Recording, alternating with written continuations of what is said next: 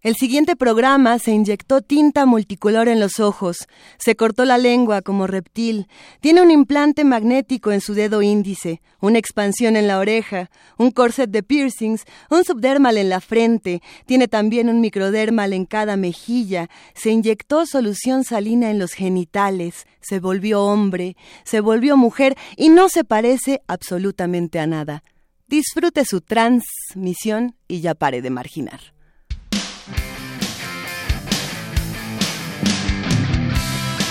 Radio UNAM presenta Sin margen. Borramos las fronteras que nos disocian.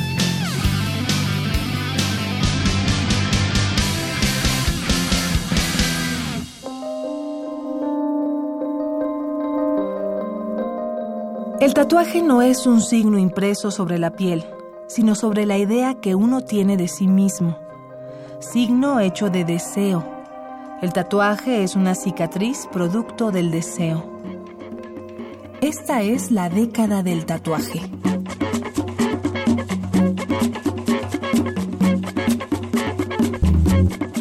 He visto y tocado, besado, lamido, mordido infinidad de tatuajes.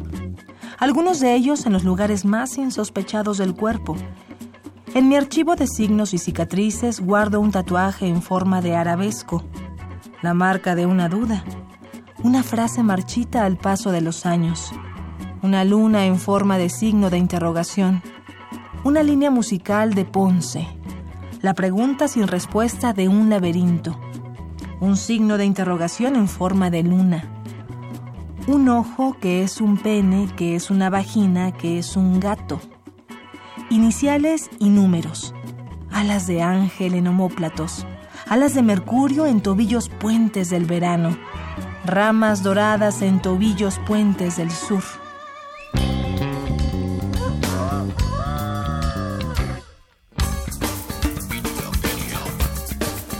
He besado tatuajes en senos, en el cuello, en el pubis, en la espalda, en las nalgas, en los muslos, alrededor del ombligo, en los brazos, en las muñecas, en la frente, tatuajes de luz y sombra en el tercer tercio de la mirada.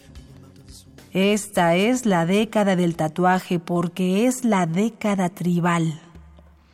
El resurgimiento de la tribu evidencia la descomposición de las naciones, el cansancio de la cultura occidental, el hartazgo honesto y el deseo legítimo en cada uno de nosotros de independencia erótica e intelectual. El seductor contemporáneo es un cazador de tatuajes.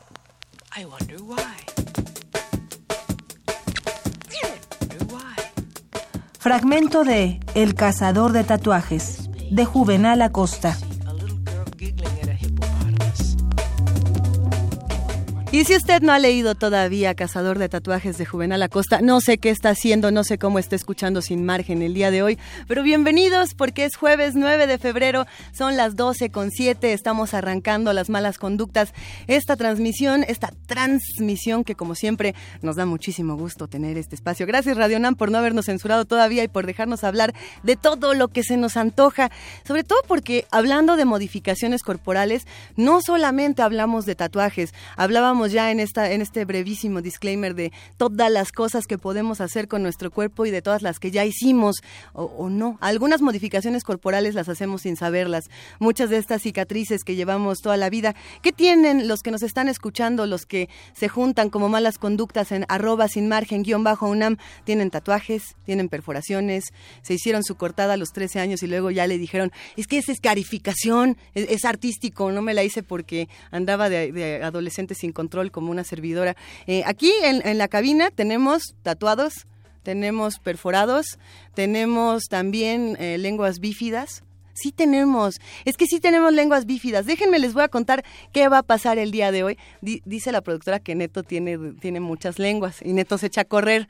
Y Anita nos está contando que ella tiene un montón de, microdermal y de cosas en todo su ser. Todo, el equipo de Sin Margen está modificado corporalmente y está modificado para que su experiencia auditiva sea de lo más disfrutable esta tarde. A ver, ¿qué ¿de qué vamos a hablar? Modificaciones corporales es un tema que se puede abordar desde muchos lados y por eso día de hoy nos va a acompañar en la cabina nada más y nada menos que Arturo Vallejo, una de mis personas favoritas, escritor, editor en su momento de la revista Libro Negro, que muchos seguramente recuerdan, muy transgresora, extrasexual, eh, autor de libros como No tengo tiempo, Animales que ya no están, entre muchos otros, que además en este momento está estudiando su doctorado en filosofía de la ciencia. ¿Qué tal eso? O sea que se, va a poner buena la conversación. No es lo único que vamos a tener esta tarde, aunque estaría bueno porque Arturo Vallejo debería quedarse todos los días aquí, pero tenemos la participación de Poncho Ashkan, el estatuador, y nos va a presentar unas rolas bastante buenas. Además, hay que decirlo, Poncho Ashkan es mi tatuador, yo lo quiero de a montón, le mando un abrazo. Eh, también le mando un abrazo, si me está escuchando, a Mala Leche, porque es mi otro tatuador, y a Lacra también, y a muchos otros. Héctor Acosta es otro tatuador que va a hacer la mala conducta el día de hoy. Querido amigo, a quien le mandamos un gran abrazo. Y Dalia, mejor conocida en redes sociales como Alegra Morte, nos va a hablar de sus experiencias con los tatuajes y modificaciones del cuerpo. Y vamos a ir compartiendo en redes sociales imágenes de Alegra Morte. Es un personaje que, bueno, es alumna dentro de otras de las mil y un cosas que hace de la congelada de uva de Rocío Bolivier. Es maravillosa, ha tenido suspensiones. Ella es nuestra integrante con lengua bífida de, de este programa, de este Sin Margen. Así que los invitamos a que se queden con nosotros, eh, se va a poner bastante bueno, ya saben que somos irreverentes, pero somos inteligentes, así que venga ese glosario desmitificador. Glosario desmitificador.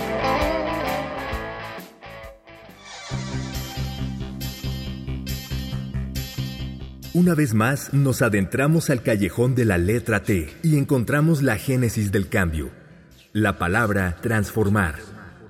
Transformar es modificar algo, adaptarlo al gusto o necesidad individual o colectiva. Viene del prefijo trans, que significa de un lado a otro. En términos metafóricos, es cambiar la hechura de origen y diseñar una piel bajo la cual nos sintamos plenos. ¿Cuántos ejemplos de transformación conoces? Hay quien deja conductas autodestructivas, hay quienes las adoptan y transmutan. Están los que cambian su color de cabello, quienes lo cortan y empiezan un nuevo libro. Hay quien pone en un tatuaje miles de recuerdos y motivos. Hay quienes usan el bisturí para cambiar su cuerpo y borrar el pasado.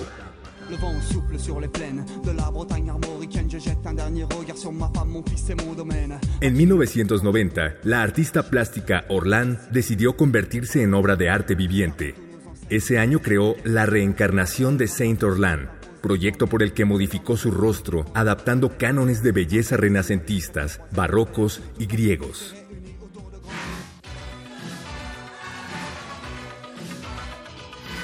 Pete Burns, voz y líder de la banda de New Wave Dead or Alive, fue siempre criticado por tener una imagen andrógina, peinados, ropa y una peculiar forma de cantar.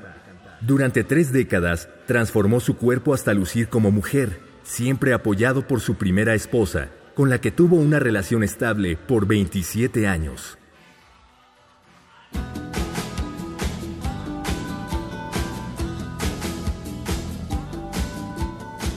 Quizá la transformación más inusual es la de Lady J. Breyer y Genesis P. Orridge, integrantes de Psychic TV, Genesis modificó su cuerpo para lucir exactamente igual a Lady, su esposa.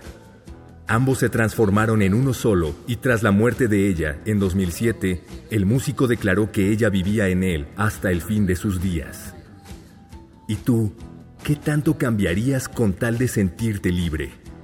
Extremo o no, modifica, transforma tu mente, tu cuerpo, el camino, lo necesario hasta sentirte tú en tu propia piel.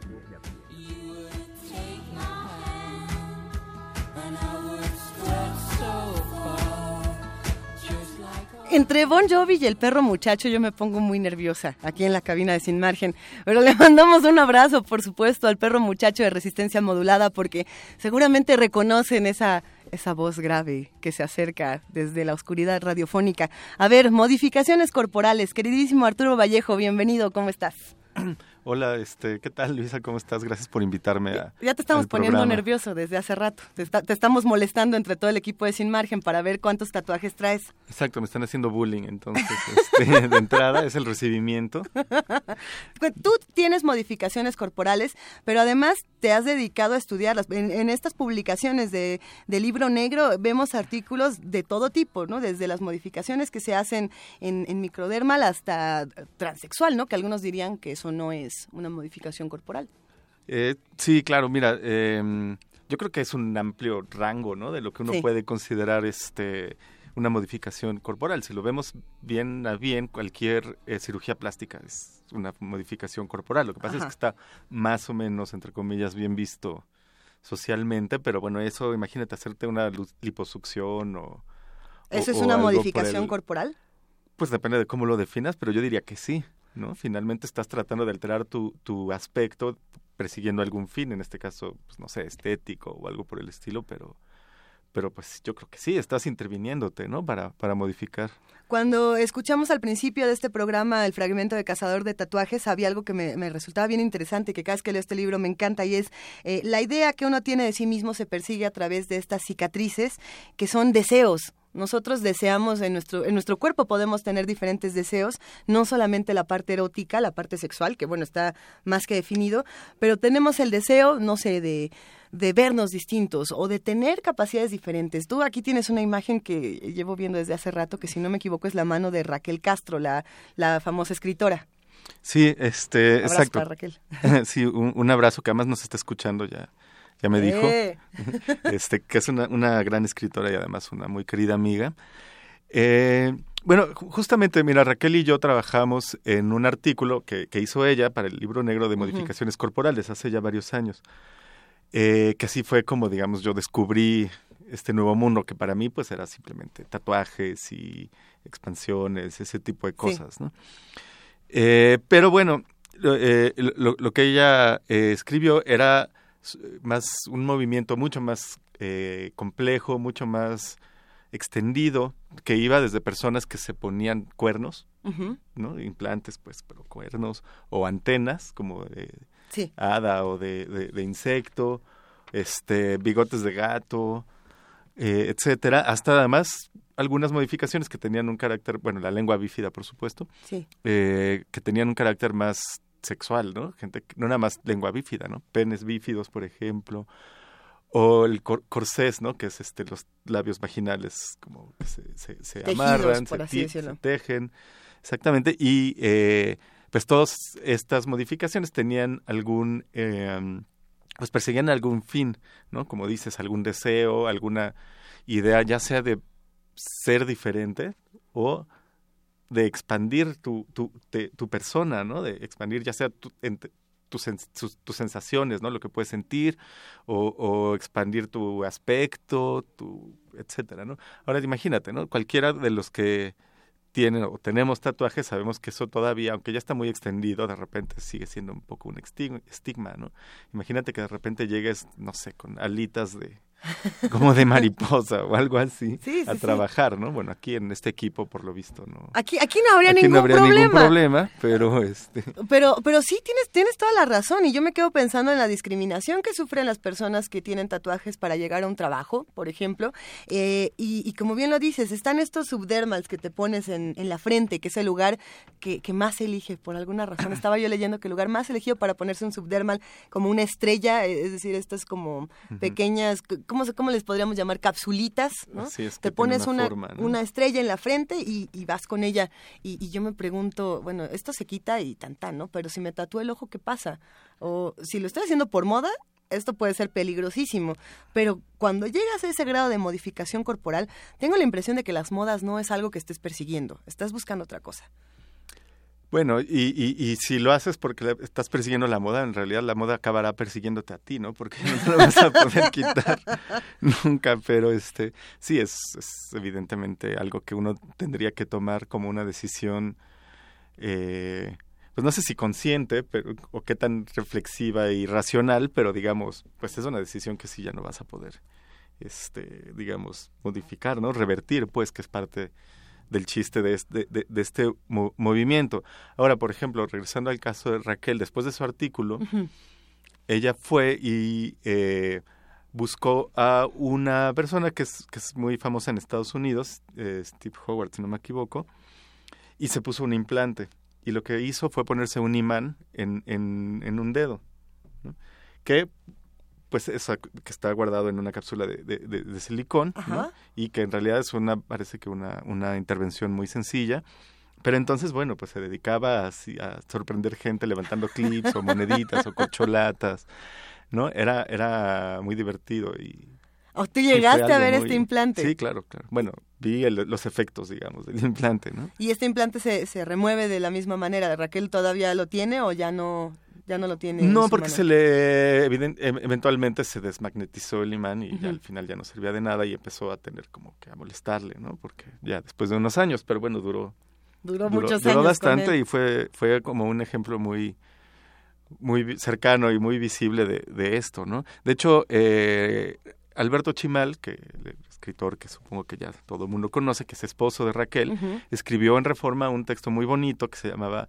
Mi esposa es un cyborg, ¿Podemos leer un breve fragmento de, esta crónica bellísima? Claro, sí, de hecho por eso la traje y pedí permiso a los autores para... Ah, bueno, autorizado. Está autorizado, sí, bueno, por lo menos al autor. Eh, entonces, bueno, eh, mi esposa es un cyborg. Mire bien, la imagen no está trucada.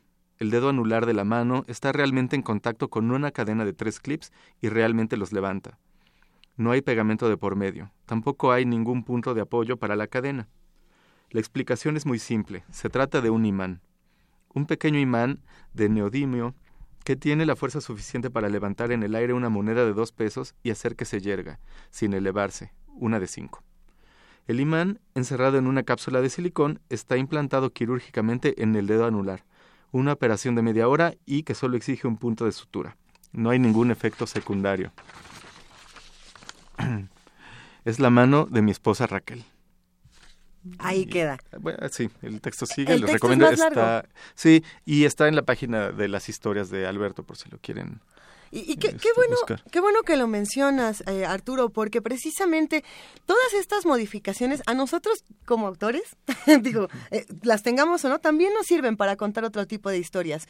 Y, bueno, visitar las historias de Alberto Chimal es algo que no se pueden, no se pueden perder el día de hoy. Ahorita compartimos la liga, pero me quedo pensando en otras historias. Así como hablábamos de Cazador de Tatuajes, yo siempre pienso en el hombre ilustrado cuando hablamos de, de modificaciones corporales o de libros que hablen de tatuajes, que es este, este libro libro de narraciones de Ray Bradbury, donde lo que hace es que tiene a un hombre completamente tatuado, cada uno de estos tatuajes se mueve, y cada uno de estos tatuajes es una historia. Que bueno, finalmente si uno conoce la historia de este libro, son, son cuentos que había escrito en su momento Ray Bradbury de, manera periódica, creo que estaban en diferentes publicaciones, y los reúne ahí y como pretexto toma este hombre ilustrado lleno de tatuajes.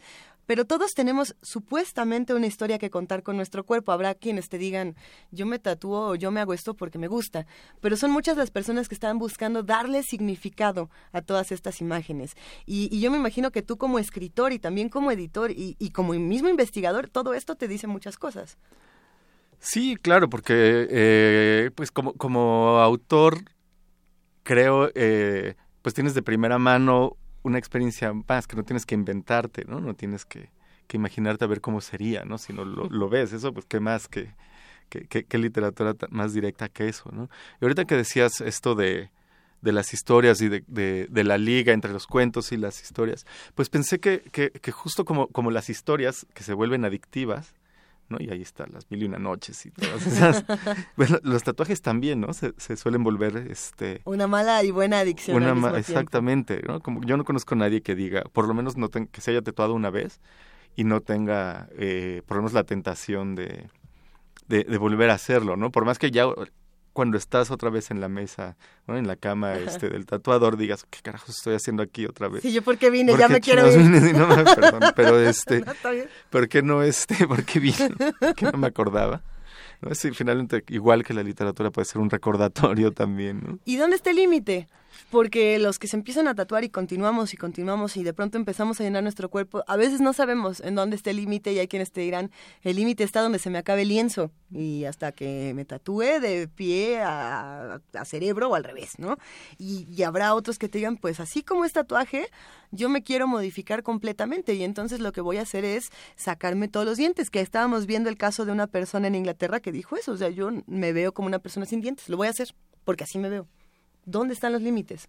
Eh, eh, claro, pero digamos que si, si, uno lo piensa en términos de tatuajes, creo yo, los límites pues son a lo mejor el lienzo, a lo mejor puedes tatuarte encima y, y ah, tapar, ¿no? Porque te puedes tatuar, eh, tapar tu tatuaje con otro. Pero, diga, pero creo que los límites, si es que los hay, son van en otro sentido, ¿no? Porque también hablamos, al hablar de modificaciones corporales, corporales estamos hablando de un montón de eh, injertos y aplicaciones, por ejemplo, tecnológicas, ¿no? que se están desarrollando y que se están volviendo como una, una tendencia más, más y más común em, para, para expandir sentidos, para expandir algunas capacidades, para simplemente por, pues, no sé si llamarle gusto, pero pues sí, ¿no? Por, por hacerlo, porque puedes, ¿no? Hay, hay eh, casos, por ejemplo, traje aquí unas notas, este Tú saca tus notas. Aquí, aquí andamos listos para la acción. Por ejemplo, una nota que en inglés se llama Meet the Cyborgs, ¿no? Conoce a los cyborgs. Y cuenta, por ejemplo, un artista que se llama Neil Harbinson, que es este inglés catalán, que tiene un dispositivo que es como una antena que le permite escuchar los colores. ¿Cómo, cómo, cómo, cómo? Pues él resulta que él solo puede ver en escalas de grises.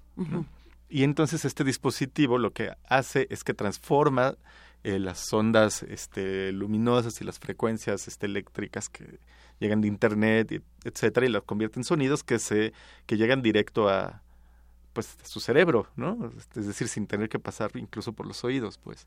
Y, y gracias a y con eso, digamos, crea sus sus obras artísticas, ¿no? Y además puede escuchar este como transmisiones, etc. Veo que no es el único. En un momento más podemos seguir hablando de todos estos cyborgs, porque además veo que traes un manifiesto entre manos y ahorita vamos a llegar a él. Pero vamos a escuchar un poquito de música, porque las malas conductas dicen que quieren escuchar a Poncho Ashkan, a quien le mandamos un abrazote. Venga. Hola, soy Poncho Ashkan.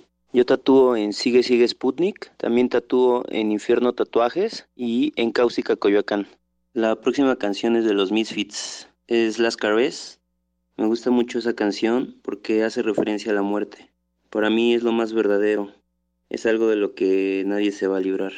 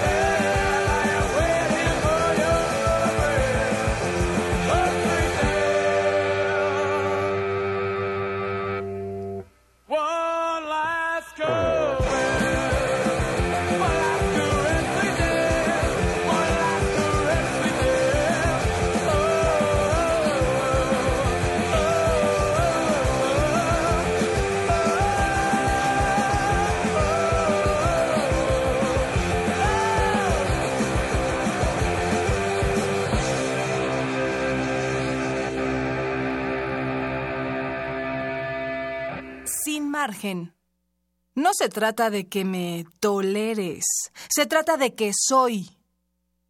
Y porque nosotros no estamos buscando igualdad, sino equidad, y no estamos buscando tolerancia, sino respeto, Sin Margen está hablando de modificaciones corporales con Arturo Vallejo. Y a ver, un momentito nada más para saludar a todos los que nos están escribiendo aquí en Twitter. Muchísimas gracias, como siempre, a Vainillas Rojas y esa SW es por Swingers.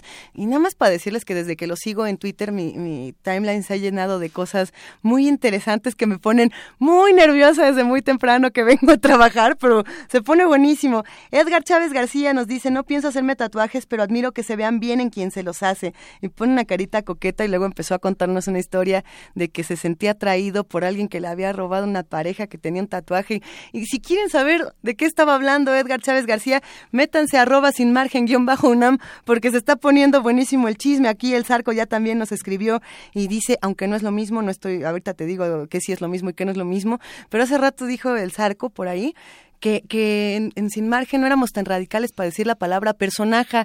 ¿Y qué crees aquí? Casi todo el equipo es un montón de personajes listas para la acción. ¿eh? eh personajes y personajes, todos listos. Arturo Vallejo, nos quedamos en esta cosa interesantísima de los implantes que ya tienen un uso tecnológico muy diferente. ¿Cómo, cómo está todo esto? Em, bueno, pues sí, estaba eh, contando la historia de este artista que tiene una especie de antena eh, implantada que le permite, que permite escuchar los colores, ¿no? que transforma las este, ondas luminosas en, en ondas sonoras. Eh, hay otras, ¿no? Tiene una, hay otra, una bailarina este, española que se llama Moon Rivas, ¿no? También viene en este artículo, que tiene un dispositivo que le permite sentir terremotos. Pero, terremotos alrededor del mundo, no ahí, no donde está ella parada, pues. Sino si ahorita este, de repente tiembla en Japón, mi dispositivo me, me hace este, que lo, yo lo sienta, ¿no? Y lo que hace con esto es, sí, es una locura. Eh, lo que hace con esto es bailar, porque transforma estas ondas, este, estos movimientos que ya siente en, en, en un eh, acto de danza. Bueno, pero hay una diferencia entre, interesante entre Moon Rivas y Neil Harbison. Eh, Moon Rivas podríamos decir que es una bailarina telúrica y que hace esto por, por placer, ¿no? Me imagino que este dispositivo, este implante, eh, es voluntario porque se le antoja sentir estos temblores, ¿no? Pero ¿qué pasa con, con Neil Harbison que lo hace porque tiene un, no, me no, me atrevería a decir discapacidad porque no es eso, simplemente ah, ve los colores en, grises. ¿no? O sea, ¿esto sí fue por una necesidad o también fue por una parte artística? Eh, bueno, en su caso eh, parece que solo fue, es, digamos, eh, la única intención es artística, ¿no? Ok, los dos son artísticos. Lo cual también, bueno, no, eso es parte de, exacto, es parte del debate, pues, ¿no? De, sobre todo con los injertos, que uno dice, pero ¿para qué? ¿Para qué te pones un imán en el dedo si no te sirve de nada? Entonces, esa es una pregunta. ¿Todo, ¿Todas las modificaciones tienen que servir para algo?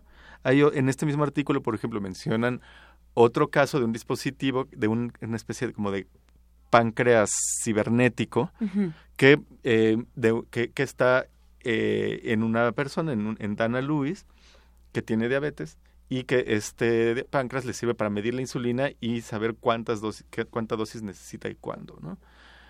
Eh, digamos que está hackeando su, su páncreas, pues. Es una maravilla. ese sí, ya tiene un uso médico. Ese tiene un uso médico y de hecho hay usos médicos para la tecnología.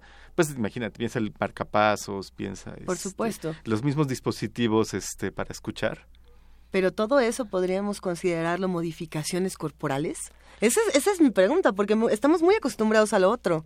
Exacto, eh, pues dependerá mucho de desde dónde lo quiera ver uno, por lo menos es una extensión, ¿no? Si no estás modificando en, en, algunos de estos casos biológicamente tu, tu, tu cuerpo, pues sí es una, una extensión.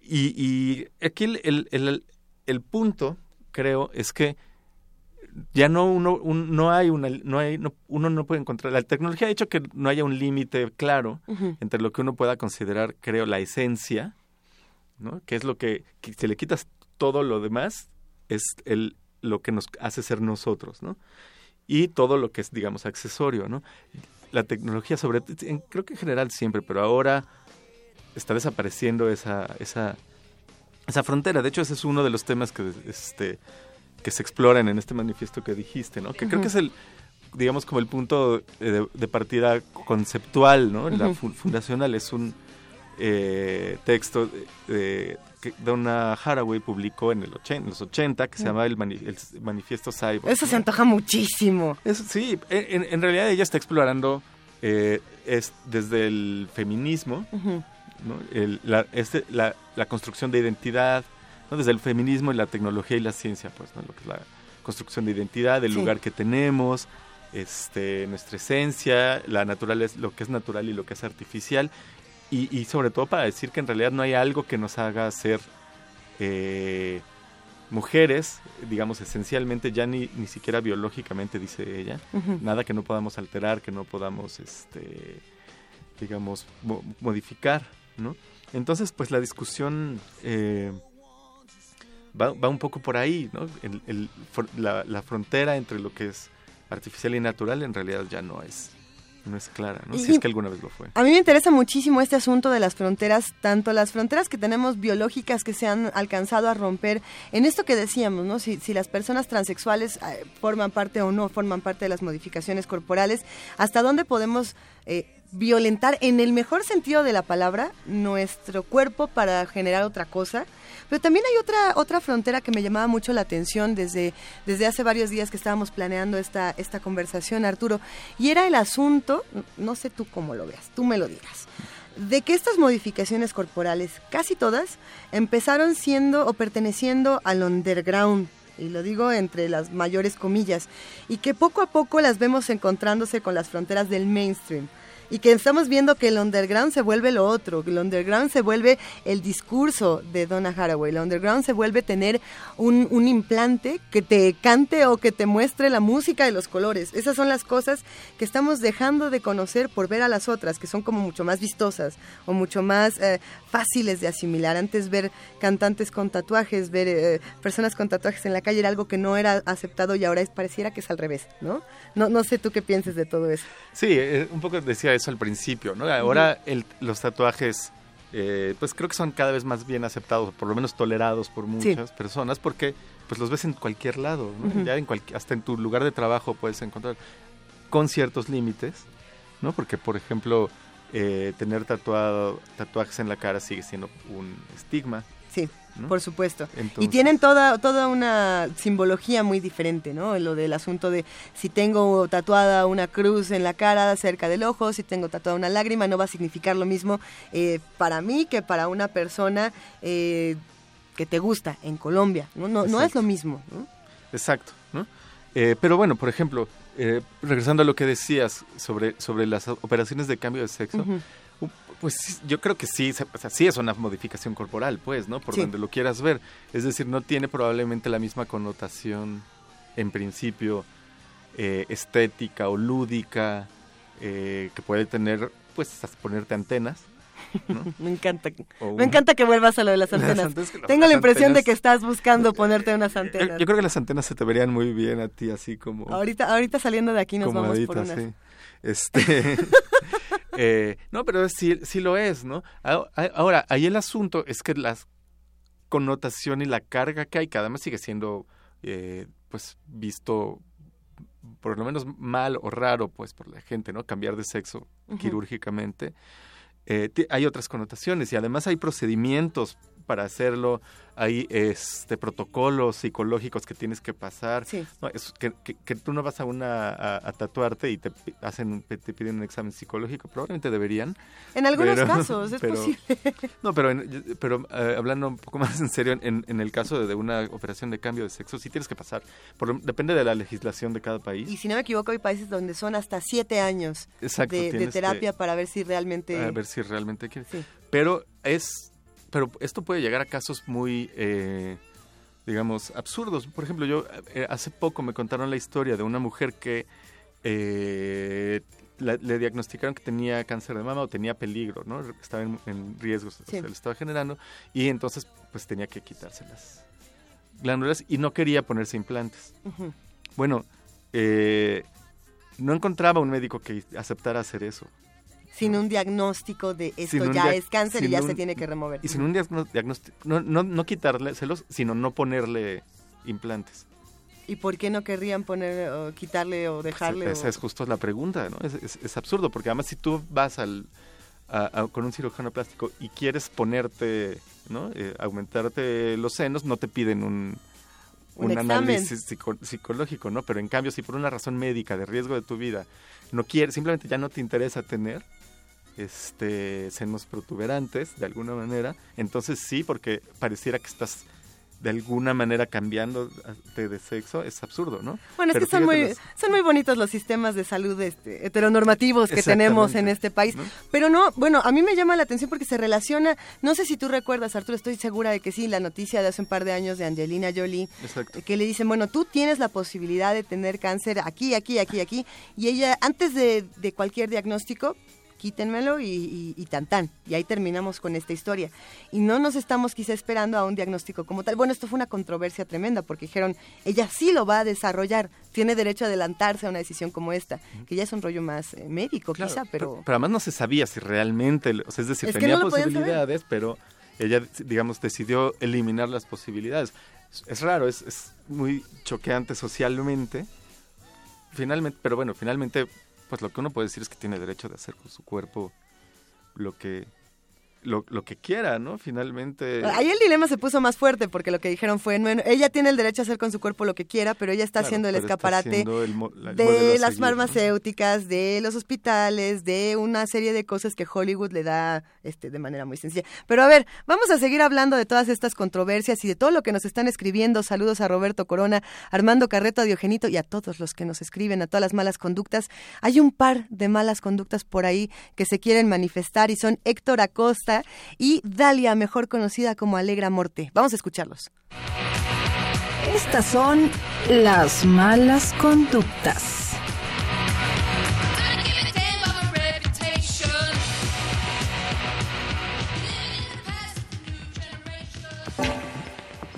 Hola amigos de Sin Margen, soy Héctor Acosta, soy tatuador. En mi experiencia, el tatuaje es una disciplina y como tal requiere dedicación, esfuerzo y muchas veces algunos sacrificios. El tatuaje se tiene que volver parte de ti, evolucionar, mejorar y así poder plasmarlo en tu trabajo. En mi día a día procuro seguir aprendiendo. Todo el tiempo surgen nuevas ideas, técnicas y materiales. Para mí ser tatuador me da muchas satisfacciones a nivel intelectual, personal y material. No pude haber escogido mejor carrera.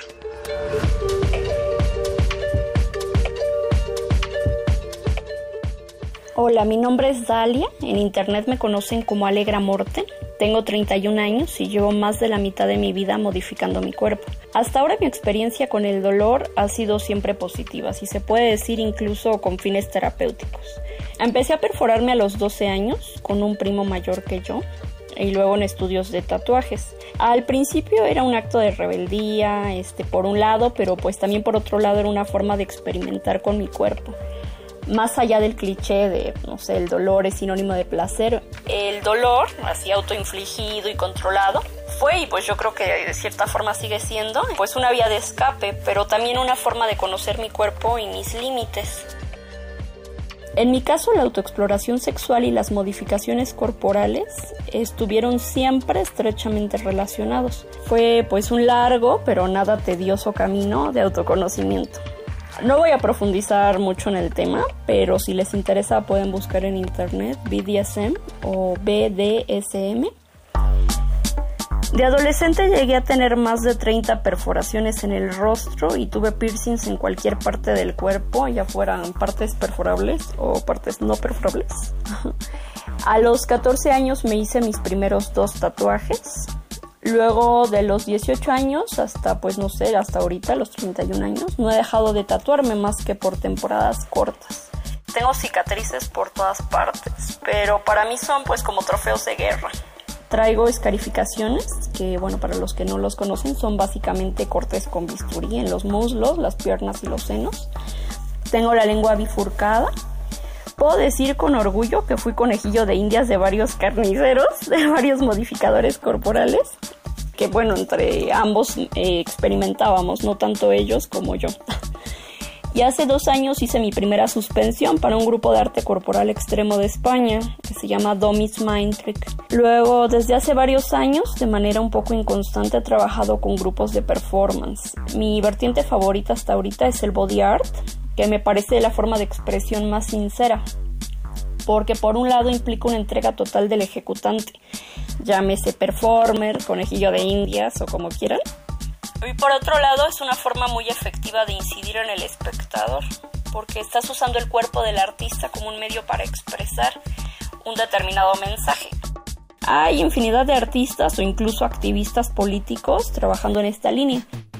Particularmente me parece más estético y real una persona manifestándose en contra del maltrato animal si esta persona pasa por el mismo calvario y puede hacer sentir al público por sustitución lo que estaría sintiendo un toro atravesado por banderillas, por ejemplo. Puede sonar un poco loco, pero es mil veces más efectivo que una pancarta. Y en esta época en la que nada nos impresiona, pues obviamente necesitas buscar algo que provoque la catarsis en el espectador, ¿no? Y que provoque un shock. Pues si vivimos en una sociedad corporeísta, donde te enseñan a rechazar el dolor, a temerle al dolor, y pues también te enseñan que el cuerpo es sagrado. Y en una época como esta, en la que ya la religión ha perdido su papel catalizador, que ya este, la mayoría de personas ni siquiera van a misa, ni rezan, ni nada, pues muchas personas en diferentes partes del mundo han buscado otras alternativas volcando su interés, por ejemplo, en el cuerpo y todas las posibilidades de experimentación que conlleva, como que buscando una nueva forma de espiritualidad a partir de uno mismo, de la propia experimentación y del autoconocimiento. Personalmente me fascina la figura del mártir y cómo esta figura sigue teniendo un peso en el inconsciente colectivo. Es por eso esta figura del mártir que nos impresiona más ver una obra de arte o una protesta política en donde el propio ejecutante, o sea, el artista o el manifestante, esté utilizando su cuerpo y está sufriendo y entonces sentimos como esta especie de identificación.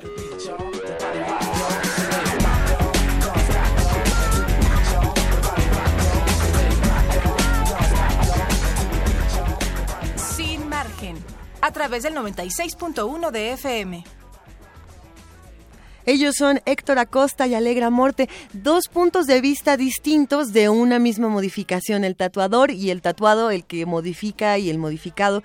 Y en este caso, Alegra Morte apunta algo interesantísimo y es que en esta sociedad nos hemos acostumbrado o nos han enseñado, Arturo, a rechazar el dolor. A, a, no vivir el dolor, ya sea con analgésicos, ya sea con no te acerques ahí, no toques esto, no te arriesgues, no te expongas y y el dolor también es una experiencia importante. Y antes de empezar esta conversación estábamos hablando del caso del super sadomasoquista fuera del aire. Ah, Se los va a contar a las malas conductas que nos andan escuchando. Resulta que por ahí de los años 70, años 80 más o menos, eh, Bob Flanagan, eh, este norteamericano interesantísimo, un niño que tenía eh, esclerosis múltiple y otros padecimientos, no podía con este dolor y entonces después, más adelante, lo volvió una experiencia erótica. Ahorita les cuento por qué y así lo empezaron a llamar el, el super masoquista. Antes de contarles un poco más de él, lo que era bien interesante es que las personas, digamos los artistas, lo invitaban mucho a hacer el performance y muchos no entendían bien a bien por qué él hacía lo que hacía. En realidad les parecía chistoso, como, ay, miren, se suspendió con unos ganchos, ah, se, se, atravesó el pene con, con un alfiler o con una, con una cosa más, una aguja mucho más uh, del grueso de un lápiz, no sé, ¿no?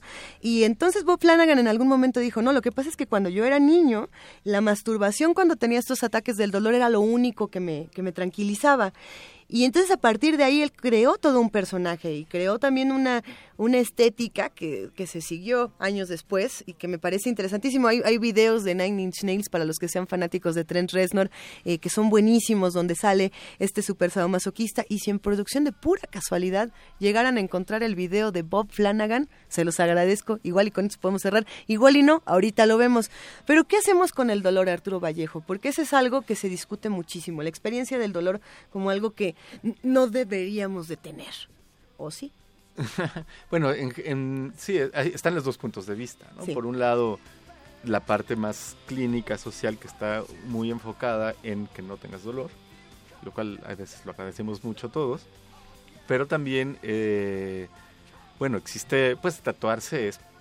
Es dolor. Es dolor y es parte, digamos, de del ritual, ¿no? De, de, lo que uno va, de la experiencia, digamos, pues sufrir, sentir dolor, no hay un tatuaje sin dolor, por más que digas, ay, a mí no me dolió, pues, hmm. pues igual duele, ¿no? Hay unos que duelen más y otros menos, pero pero igual, ¿no? Y ya no quiero hablar de las perforaciones, todas las demás intervenciones quirúrgicas, pues, ¿no? Eso es algo a lo que creo que no es muy difícil darle la vuelta si estás haciendo eso. Incluso las que las, las modificaciones corporales que no tienen una eh, intención tan estética, bueno, estética en ese sentido contracultural, como tú dijiste hace rato, pues las cirugías plásticas, ¿tú crees que no? Digo, yo nunca me he hecho uno, pero... No, aquí nadie tiene ninguna, nadie tiene ninguna. pero no hay, pero... Es decir, pero sufres un, un, un, periodo de recuperación sí o sí, ¿no? Exactamente. No es, este, digamos, completamente fíjate, en 2005, 2006, si no me equivoco, se armó todo este escándalo en Estados Unidos porque, bueno, pues eh, el asunto con las armas allá no termina y cada hay, hay, diferentes maneras de explorarlo, desde la violencia hasta este grupo de jóvenes que dijeron, bueno, lo que nosotros queremos hacer con modificación corporal es tener marcas diferentes y entonces queremos tener un balazo entre el hombro y, si no me equivoco, esta, el, el pecho, vamos a dejarlo así. Y entonces se agarraban a balazos. Porque, ¿por, qué no? Porque ¿por qué no? Y no había una legislación que dijera no lo pueden hacer, porque en Estados Unidos tener armas, eh, igual que en nuestro país, dependiendo de cuántas y demás, es legal. Y entonces, bueno, pues lo hacían y punto. Y, uno decía, ¿y tú para qué carajos quieres tener un balazo aquí? Y ellos decían, eso, es que esto es algo que a mí me, me importa porque el dolor es una experiencia que quiero vivir. Y ya. Y quiero el sello, ¿no? La marca. Quiero la marca. Quiero que recuerden que a mí me dieron un balazo porque yo quise. ¿Qué se, qué, qué se hace con esas cosas? No, no sé desde dónde lo estudias, desde la ciencia, desde la literatura, desde la parte legal, es interesante. Lo bonito es que se puede estudiar desde todos esos y otros, este, otras perspectivas más, ¿no? Yo, finalmente creo que hay, el, el, asunto aquí es que hay una serie de eh, estructuras y herramientas sociales, económicas, eh, culturales, etcétera, que hacen que nosotros no seamos dueños de nuestro y dueñas de nuestro cuerpo, ¿no? Y uno, el, por un lado está el discurso de soy es mi cuerpo y yo hago lo que quiero, pero por otro lado hay todo un aparato alrededor que nos condiciona, como lo, por ejemplo lo que decías de Angelina Jolie, ¿no? Este, que juzga, que condiciona, hay estructuras legales, este, y que, que hacen que no seamos, por lo menos no del todo, dueños de nuestro cuerpo. Bueno, piensa hablando de otro tipo de modificaciones eh, corporales vistas desde otra perspectiva, por ejemplo, en la mutilación genital. Exacto. De mujeres. Eso es una transformación del cuerpo, pues. Pero no es una transformación voluntaria. Ni es voluntaria, para nada. Eh, y, y, además es sumamente violenta, ¿no? Y, sin embargo, pues también es una modificación. Que, que ahí entraría, eh, tiene un fin. la, castración femenina es algo espeluznante, que, que, así lo han llamado en muchos espacios. Así es. Pero yo me quedo pensando qué pasa cuando le damos una medicina, y esto ya es como subir el, el nivel de, de, las cosas espeluznantes, pero ni modo, a un pederasta que esté en la cárcel y dice, pues que yo como no quiero que vuelvas a abusar de los demás, te voy a dar esta medicina para que ¿no? no vuelvas a tener una erección. ¿Qué haces? O sea, ¿quién, decide estas? O sea, si yo no lo decido, es válido. Si yo no decido sobre mi cuerpo, se puede hacer. A las mujeres en los hospitales en México, eh, a las mujeres indígenas que no hablan en español, llegan a, a que se les haga un legrado, por ejemplo, y entonces pues de paso te esterilizo porque porque no porque hay muchos niños no ya, pues ya somos muchos no ya somos muchos y muchos de los tuyos entonces a ti no a ti te la quito. Bueno porque ahí te digo una para y, de eso pues es una en otro sentido una transformación corporal no no exterior pero es una eh, transformación muy muy significativa no bueno, porque ahí te digo hay estructuras eh, alrededor de nuestro cuerpo que son son una lápida, ¿no? No, no nos dejan este, hacer. Piensa ah, no en un sentido de transformación corporal, pero piensa lo que sucede, por ejemplo, con las técnicas este, obstétricas, ¿no? Para, para, para, para que las mujeres den a luz. Ahora ya se está hablando de partos humanizados, y etcétera, pero antes, bueno, pues era algo que no tenías de opción para elegir como mujer, ¿no? Estamos entrando a los terrenos heteropatriarcado Estamos hablando que tiene mucho mucho que ver, ¿no? Aunque en este caso, bueno, estamos, digamos, saliéndonos a lo mejor un poco del tema, pero... No, no, es que a mí me parece que es fundamental esto que estás diciendo y que es la otra parte, lo que no se ve precisamente porque estamos en los terrenos de que la modificación corporal es bonita. Y me acaban de mandar un mensaje que dice que por qué no he hablado de Genesis, si siempre hablo de Genesis, así que les voy a volver a hablar de Genesis. y no importa, a ver Arturo, te cuento, y estoy seguro que tú conoces a Genesis P. Odrich, que es el vocalista de algunas bandas de industrial como Psychic TV y Throbbing Gristle. Y bueno, la historia con él, y por yo creo que sí, ya, me conocen, ya saben que me repito infinitamente, es que se enamora de una mujer que era una dominatrix en, en Estados Unidos llamada Lady J, se casan y se enamoran tanto que deciden que en lugar de tener hijos para reconfigurarse, lo que van a hacer es modificar sus cuerpos, modificarse para parecerse el uno al otro. Entonces ella se hace cirugías para parecerse eh, poco a él, por así decirlo, pero él sí se hace una cirugía completa para ser exactamente igual a ella.